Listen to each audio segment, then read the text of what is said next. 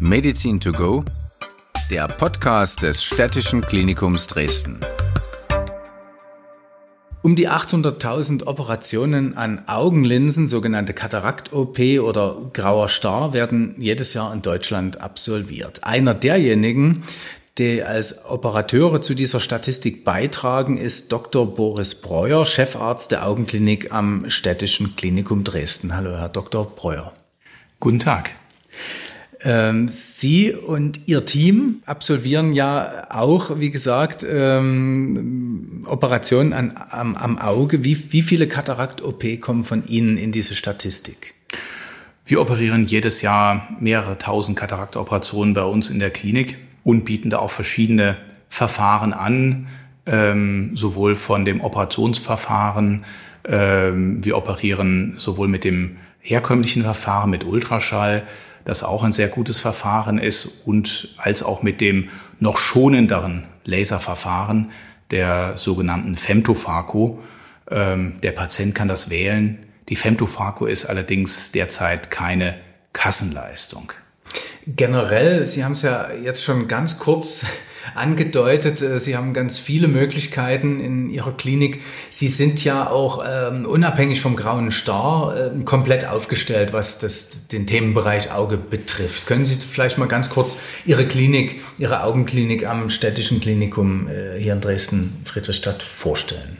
Ja, ja, das stimmt. Wir äh, bieten hier das komplette äh, Spektrum der Augenheilkunde, konservativ und auch mit Operationen und ähm, arbeiten mit drei Operationssälen, einem angegliederten ambulanten OP-Zentrum, einem eigenen Laserzentrum und ähm, führen in diesen Bereichen ähm, alle Eingriffe in der Augenheil aus der Augenheilkunde durch.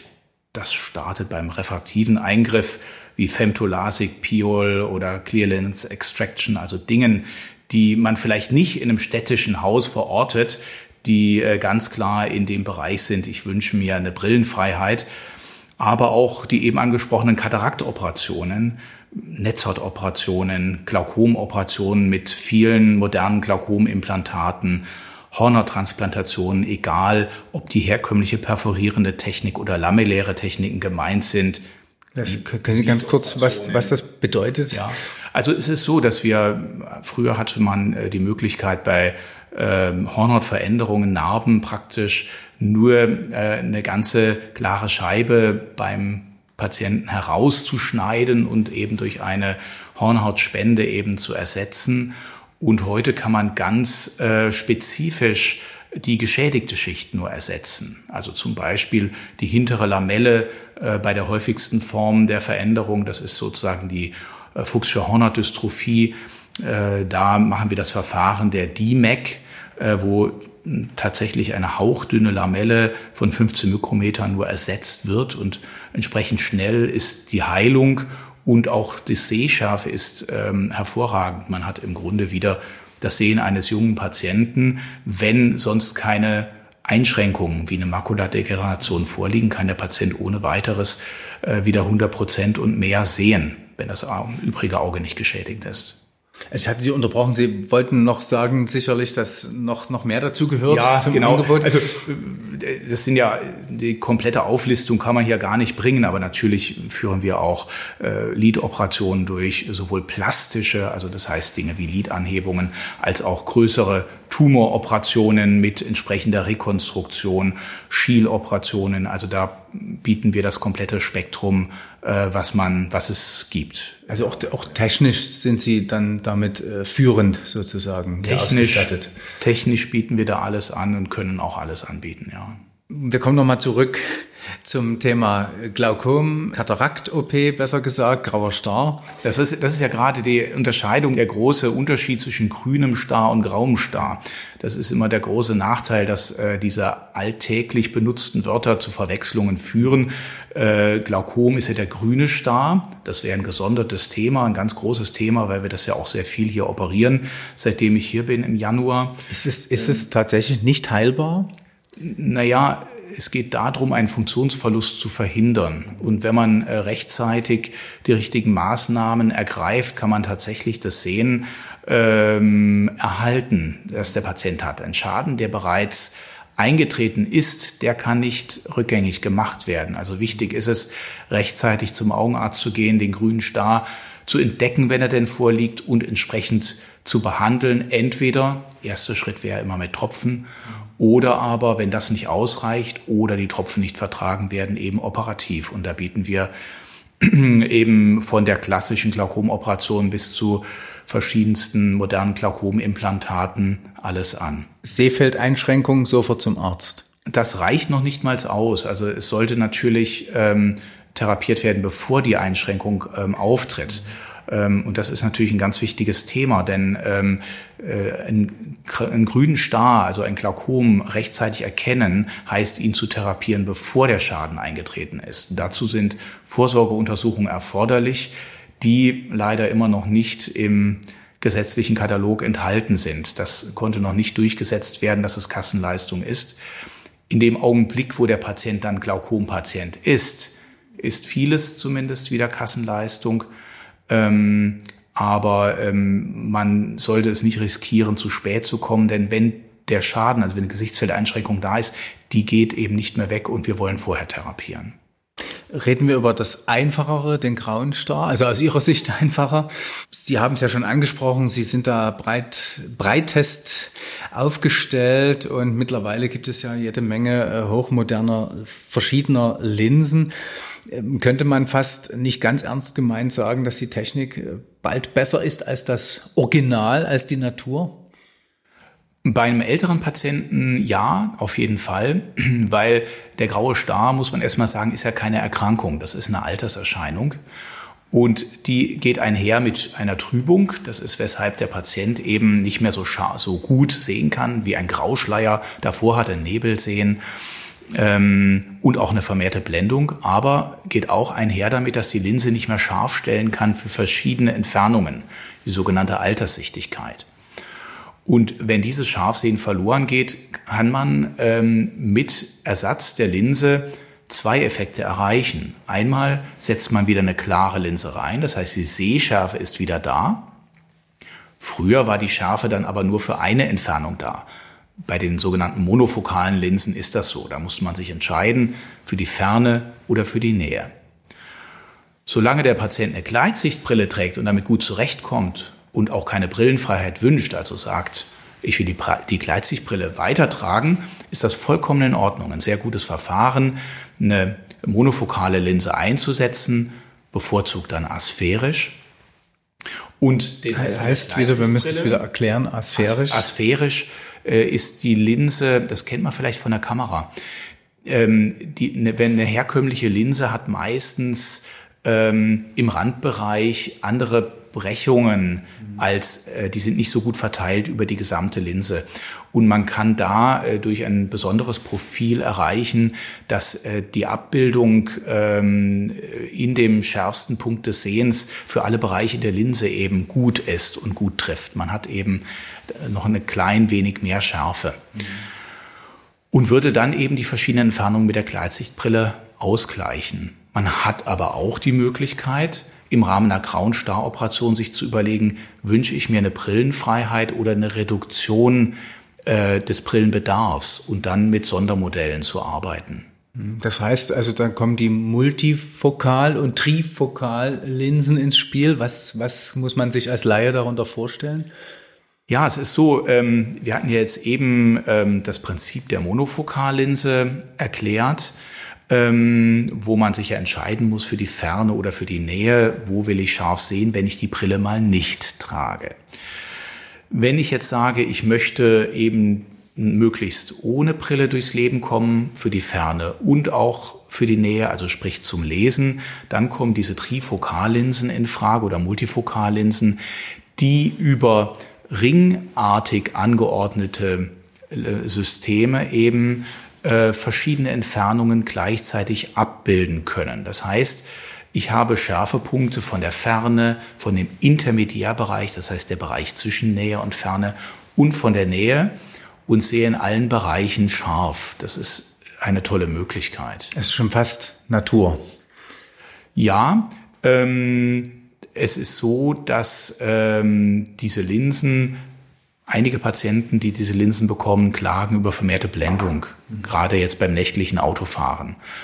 Und äh, deshalb ist es jetzt nicht so, ähm, dass man nur sagt, Mensch, ich gebe, ähm, habe genug Geld, jetzt gönne ich mir das mal, sondern also auch das ist keine Kassenleistung. Das ist das ist keine Kassenleistung.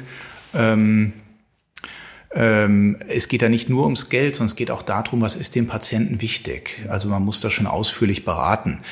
Ähm, wenn ich jetzt einen Patienten habe, der sagt, mir ist es sehr wichtig, dass ich in der Ferne und in der Nähe zum Lesen keine Brille brauche und äh, dann ist die Trifokallinse eigentlich die richtige Linse. Wenn ich aber jetzt den Taxifahrer habe, der viel nachts Auto fährt und dann vielleicht befürchten muss, dass er zu den Patienten gehört, äh, der gestört ist durch äh, Blendeffekte von entgegenfahrenden Lichtern, die bei den Trifokallinsen bekannterweise etwas vermehrt sind gegenüber anderen Linsen, dann wäre das für den Patienten nicht anzuraten. Und aufgrund dieser äh, möglichen Blendeffekte äh, gibt es noch andere Modelle, die vielleicht so zwischen der Monofokallinse und der Trifokallinse stehen, die sogenannten EDOF-Linsen.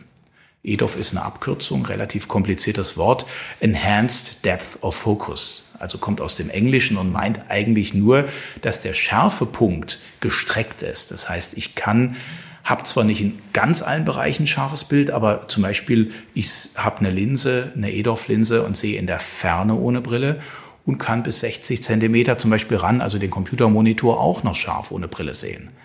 Das heißt, für die meisten Bereiche im Leben reicht das vollkommen aus. Und wenn ich jetzt mal mich hinsetze und längere Zeit ein Buch lese, na, dann kann ich eine leichte Lesehilfe aufsetzen für den Bereich. Das ist tatsächlich ein Modell, ähm, was sehr häufig gewählt wird, ähm, womit sehr viele Patienten sehr zufrieden sind. Man hört ähm, raus, dass das Auge ohnehin, also der Körper ja generell, äh, sehr individuell aufgestellt ist. Das heißt also, Sie können gar nicht sagen, wir machen jetzt äh, Patient A bekommt äh, das gleiche wie Patient B, weil es da ja ein Unterschied ist.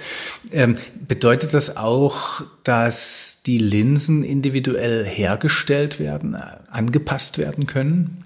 Ja, also die, es gibt eine ganz, ich sag's mal so, äh, die werden natürlich vorproduziert, sonst würde die Wartezeit ja viel zu lange dauern. Aber die Bandbreite ist riesig. Ja, weil es, wir haben jetzt nur über eine gewisse Eigenschaft gerade gesprochen, nämlich die Stärke, also die der Patient braucht. Das muss ja vorher vermessen werden, das Auge, damit die Stärke der Linse klar ist. Dann die Nahaddition, also bei der Trifokallinse zum Beispiel oder auch die EDOF-Linse, die auch äh, da nochmal was zusätzlich an Addition dabei hat, die bestimmt wird. Und dann gibt es ja noch andere Eigenschaften. Ich habe ja die Möglichkeit, zum Beispiel andere Refraktionsfehler wie eine Hornhautverkrümmung gleich mit auszugleichen, eine sogenannte torische Linse. Und das ergibt so viele Möglichkeiten, dass man die unmöglich alle in der Klinik im Schrank liegen hat. Das heißt, wir haben die Standardlinsen natürlich alle da, vorrätig, aber in dem Sonderlinsenbereich durchläuft der Patient tatsächlich eine aufwendige Untersuchung, wo eine Optikerin refraktioniert, wo verschiedene Vermessungen gemacht werden, um sich sicher zu sein, dass man das optimale Modell am Ende auch empfiehlt, äh, was der Patient sich wünscht für seinen Sehanspruch. Also Sie können dann nicht wie am Glas noch ein bisschen dran rumschleifen, das geht natürlich bei der Linse nicht. Die Linse ist dann so, wie sie ist und äh, so kommt sie dann ins Auge rein. Ja. Jetzt mal, mal sehr naiv gefragt, ähm, wenn es dann doch nicht klappt, kann man die auch wechseln? Ähm, das ist möglich. Äh, man muss sagen, ähm, toi, toi, toi. Also die, ich bin sehr, sehr zufrieden mit meinem Team und meiner Optikerin, die das äh, Refraktivzentrum leitet. Sind wir da sehr gut und sehr zufrieden, was das angeht. Aber natürlich gäbe es Möglichkeiten, es wird ja am lebenden Organ vermessen. Mhm. Und wenn man sich schon mal überlegt, dass ich äh, auch mal an Totengewebe, also einem Tisch ausmessen, rein theoretisch Messfehler geben könnte, die Geräte sind sehr, sehr genau, muss man sagen. Also das ist extrem selten, dass äh, da mal was vorkommt und äh, äh, wir sind da ähm, sehr zufrieden mit den Ergebnissen. Ähm, Wäre das denkbar? Welche Möglichkeiten ergeben sich daraus? Natürlich, ähm, Worst Case wäre der Linsenwechsel. Das ist technisch möglich. Es gäbe aber auch noch Zwischenlösungen. Äh, ja? Also entweder der Patient trägt ein Brillenglas, das will er ja eigentlich nicht. oder man bringt noch eine leichte Zusatzkorrekturlinse ins Auge oder man wendet ein Verfahren an, wie man sonst bei jüngeren Patienten macht und macht ein sogenanntes Touch-up mit dem refraktiven Laser. Wir haben ja auch nochmal einen Folge, Folgepodcast, wo wir über die, das Thema Brillenfreiheit bei jungen Patienten eingehen. Und da wird auch nochmal berichtet über die Techniken, die wir haben in unserem Refraktivzentrum mit Femtolasek, äh, LASIK und diesen ganzen Dingen. Und die kann ich natürlich auch nach einer Katarakteoperation anwenden und dafür nutzen, wenn denn doch mal so ein Patient käme, damit eine Feinkorrektur zu machen. Das an, ist an der Hornhaut. An der Hornhaut dann, ja, genau. Sie tragen selbst eine Brille. Das ist im Podcast schlecht äh, zu sehen, aber es, das Bild von Ihnen ist ja äh, zu sehen. Was, was spricht denn eigentlich gegen eine Brille? Es spricht überhaupt nichts gegen eine Brille. Eine Brille ist eine hervorragende Möglichkeit, ähm, sage ich mal, eine, eine, einen refraktiven Fehler, das ist der Überbegriff für äh, die Dinge Kurzsichtigkeit, Weitsichtigkeit eben auszugleichen oder auch eine sogenannte Stabsichtigkeit, also eine Hornhautverkrümmung, ist hervorragend. Ähm, aber für manche Patienten ist eben eine Brille eine Last. Die wollen keine Brille tragen. Und es gibt ja auch Grenzen, wo das eben nicht mehr möglich ist. Also wenn ich jetzt einen Patienten habe mit minus 20 Dioptrien, das Glas ist halt einfach sehr dick, der muss auf eine Kontaktlinse wechseln nicht jeder Patient verträgt Kontaktlinsen. Insofern kann man auch aus solchen Gründen zu einem Punkt kommen, wo man sagt, man wird operativ tätig, um das Ganze auszugleichen. Ansonsten spricht nichts äh, dagegen, eine Brille zu tragen. Das wird auch Ihnen jeder Optiker sagen, ähm, weil er damit sein Geld verdient. Aber wenn wir über die Brille sprechen, ähm, da gibt es ja auch Möglichkeiten, UV-Schutz, Blaufilter und so weiter. Wenn wir jetzt sagen, am Ende der Operation braucht der Patient, braucht die Patientin kein, keine Brille mehr, ähm, sind sie dann oder die Betroffenen dann dem UV-Licht oder dem Blaulicht von Computer und Handy schutzlos ausgeliefert oder gibt es da auch Möglichkeiten in der Linse? Es gibt Möglichkeiten, es gibt ähm, verschiedene Linsen, also in der Regel werden klare Linsen eingebracht. Ähm, es gibt aber auch Blaufilterlinsen, was der Patient nicht weiß und was eben das Missverständnis ist zwischen Blaulicht und UV-Licht. Jede Linse, egal ob Blaufilterlinse oder klare Linse, hat einen UV-Filter. Insofern ist dieser Hauptrisikofaktor, wo man eben die Sorge hat vor einer Makuladegeneration, bei allen Linsentypen gibt es einen Schutz dafür. Wir wissen aber trotzdem, es gibt Sonnenbrillen und äh, vernünftigerweise, es gibt einen zusätzlichen Schutz und wenn der Patient sich geblendet fühlt, würde ich auch empfehlen, dann soll er natürlich auch eine Sonnenbrille zusätzlich tragen. Ist, ist das ähm, ohnehin wahrscheinlich, äh, wenn wir an der Stelle gleich sind, ähm, könnten Sie ja vielleicht noch mal eine Lanze für die für die Sonnenbrille oder den Schutz treffen, ähm, gerade im Sommer. Wie, wie gefährlich ist denn UV-Licht für für das Auge? Das Auge ist, also UV-Licht ist fürs, für den gesamten Körper gefährlich. Äh, wir wissen ja, dass äh, wir mit Hautkrebs zu kämpfen haben durch UV-Licht. Da schützen wir uns ja eben durch Sonnencreme mit hohem Schutzfaktor. Ähm, sage ich mal, ein Hut mit einer breiten Krempe schadet auch nicht. Ganz im Gegenteil, das beschattet das Auge, das Gesicht, was ja sehr anfällig ist gegen Hauttumoren äh, und auch das Auge. Das UV-Licht ähm, kann tatsächlich Erkrankungen auslösen, äh, die und ist auch ein relevanter Risikofaktor für eine Makuladegeneration, die, was ja ein ganz wichtiges Thema ist für viele Menschen im Alter.